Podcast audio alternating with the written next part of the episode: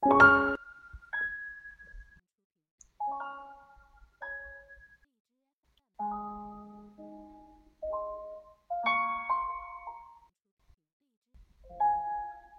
らしの基本。11月19日。おはよう。自分が人にしてもらって嬉しいことのベスト10を考えてみましょう。1位は何でしょうか？今日はそれをあった人にしてあげましょう今日も丁寧に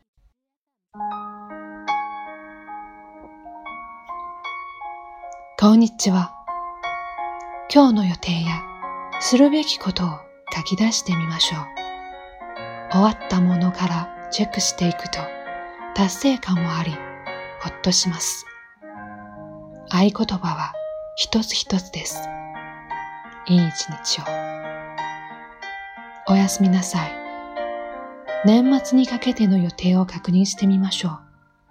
大掃除といった手のかかる家事も予定に組み込みましょう。することがはっきりすると、やる気も出てくるでしょう。暮れになると、忙しくなるので、今のうちです。今日もお疲れ様でした。